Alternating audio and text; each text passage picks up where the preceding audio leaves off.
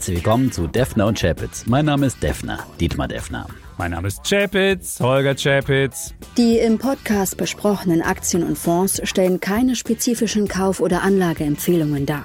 Die Moderatoren und der Verlag haften nicht für etwaige Verluste, die aufgrund der Umsetzung der Gedanken oder Ideen entstehen. Zusätzlich zu unserem großen Podcast bekommt ihr jeden Samstag ein Defner und Chapitz Update mit Ausblick. Das heißt dienstags, kurz und knapp, denn Zeit ist Geld. Und wir lassen immer eine Uhr mitlaufen, damit keiner hier zu viel redet. Und das Ganze gibt's freitags auch schon bei Weltfernsehen live um 17.45 Uhr. Und jetzt rein in die Show.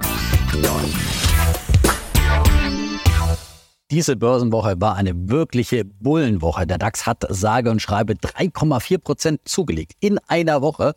Und wie ich erwartet hatte, kam der Impuls vor allem von der amerikanischen Notenbank. Die hat, das haben alle erwartet, wieder eine Zinspause eingelegt. Aber in den Begründungen hinterher in der Pressekonferenz hat Jerome Powell, der Fed-Chef, dann äh, die Tür für weitere Zins Anhebungen doch ein weiteres Stück zugemacht. Sie bleibt noch einen kleinen Spalt offen, aber ist jetzt ziemlich zu. Und das äh, kam an den Märkten gut an. Die Anleiherenditen sind gefallen und die Aktien haben haussiert. Und äh, gestützt wurde das Ganze noch vom Arbeitsmarktbericht aus Amerika, der an diesem Freitag, also heute kam. Und der zeigt an, dass sich der amerikanische Jobmotor abkühlt. Und genau das ist es ja, was die FED sehen will, damit sie die Zinsen nicht mehr weiter anheben muss. Und äh, all das kam eben an den Märkten jetzt gut an. Für mich ist es der Start der Jahresendrallye. Was auch sonst, lieber Defner. Aber ich sage ja, nach sechs Minuswochen in Folge hat auch ich, selbst ich ja eine positive Woche erwartet. Dass jetzt vielleicht die drittbeste Woche des Jahres beim DAX werden würde, hätte ich jetzt auch nicht vermutet.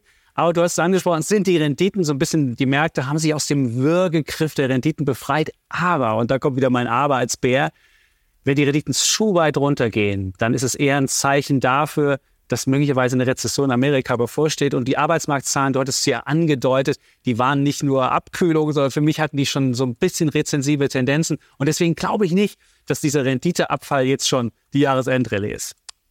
Bullen der Woche hätte es viele gegeben in dieser Bullenwoche. Ich habe mich für einen entschieden, einen Modeschneider aus Metzingen von der Schwäbischen Alb, äh, der Hugo Boss, ist es geworden. Äh, und äh, die haben nämlich hervorragende Zahlen vorgelegt, die trotzen vor allem der Konsumflaute, die es gerade auch im Modebereich gibt, von der ja zum Beispiel auch so große angesehene Luxusmarken wie LVMH betroffen werden. Nicht so Hugo Boss, die haben Umsatz und Gewinn zweistellig gesteigert. In Amerika zum Beispiel der Umsatz um 22 Prozent gewachsen. Warum? Weil man zuletzt offenbar sehr erfolgreich Marketing betrieben hat. Man setzt zum Beispiel auf eine NFL-Kollektion mit 22 Teams. Die wird jetzt auch in Frankfurt am Wochenende vermarktet zum Beispiel.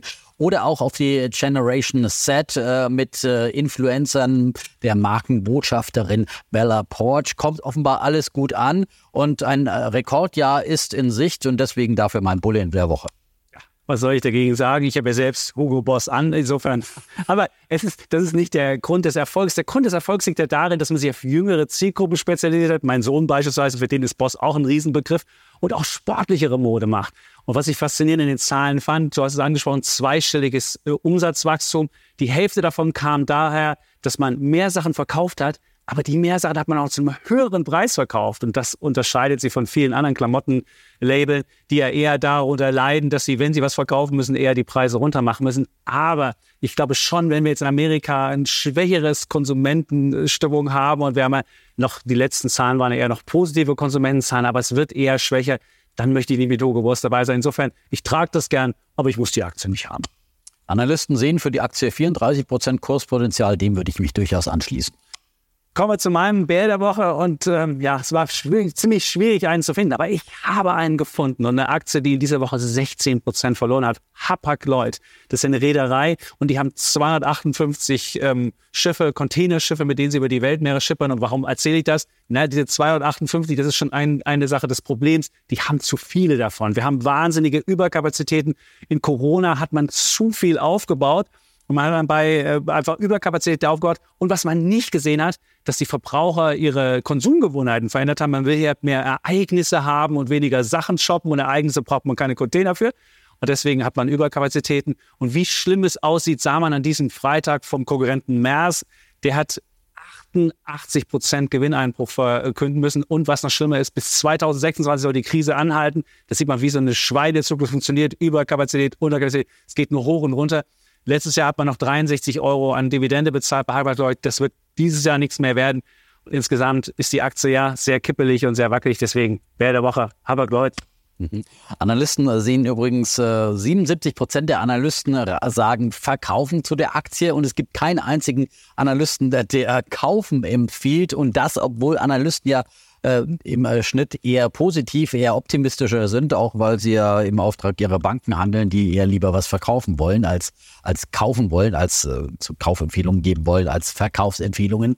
Und deswegen könnte das möglicherweise ein Kontraindikator sein. Und möglicherweise wäre das dann eine Wette, die man sich mal zur Seite legt, äh, wenn die Weltkonjunktur erste Signale liefert, dass sie wieder anzieht müsste die Weltkonjunktur erstmal anziehen. Wir hatten ja heute auf dem Economist, auf diesem Wirtschaftsmagazin, dieser, dieses Cover, wo drauf stand, dass die Weltwirtschaft noch trotz, aber das nicht anhalten wird, sondern es runtergehen wird. Also es geht eher runter als hoch und auch die WTO, die Welthandelsorganisation, hat davor gewarnt, dass es eher weniger Wachstum im Welthandel gibt. Da wären wir beim Thema der Woche.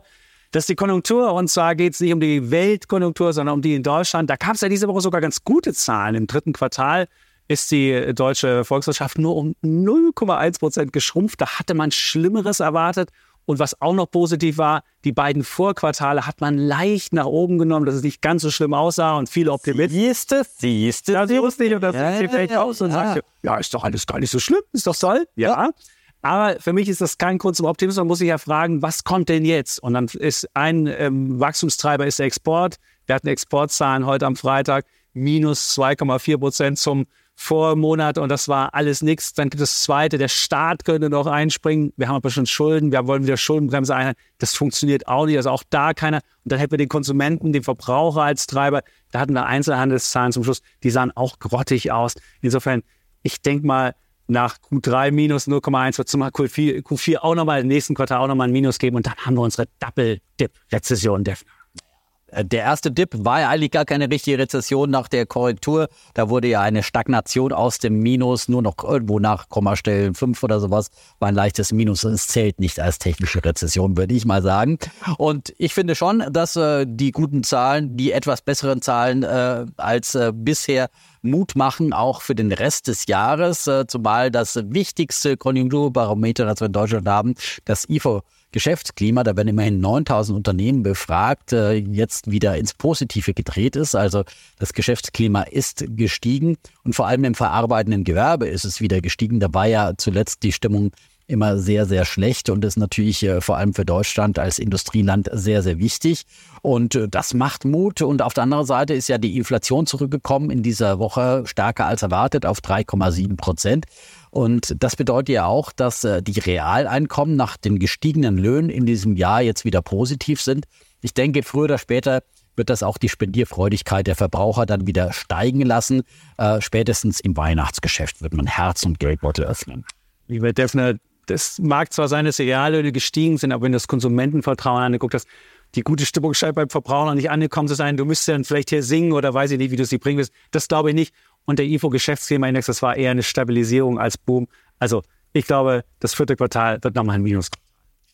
Nächste Börsenwoche wird auf jeden Fall, so glaube ich, eine positive Woche noch einmal werden. Ich glaube, dass wir Anschlusskäufe sehen werden nach dieser äh, Rallye-Woche, die wir erlebt haben, dass die Jahresend-Rallye weiter erhalten bleibt, äh, weil viele noch an der Seitenlinie stehen und nicht investiert sind.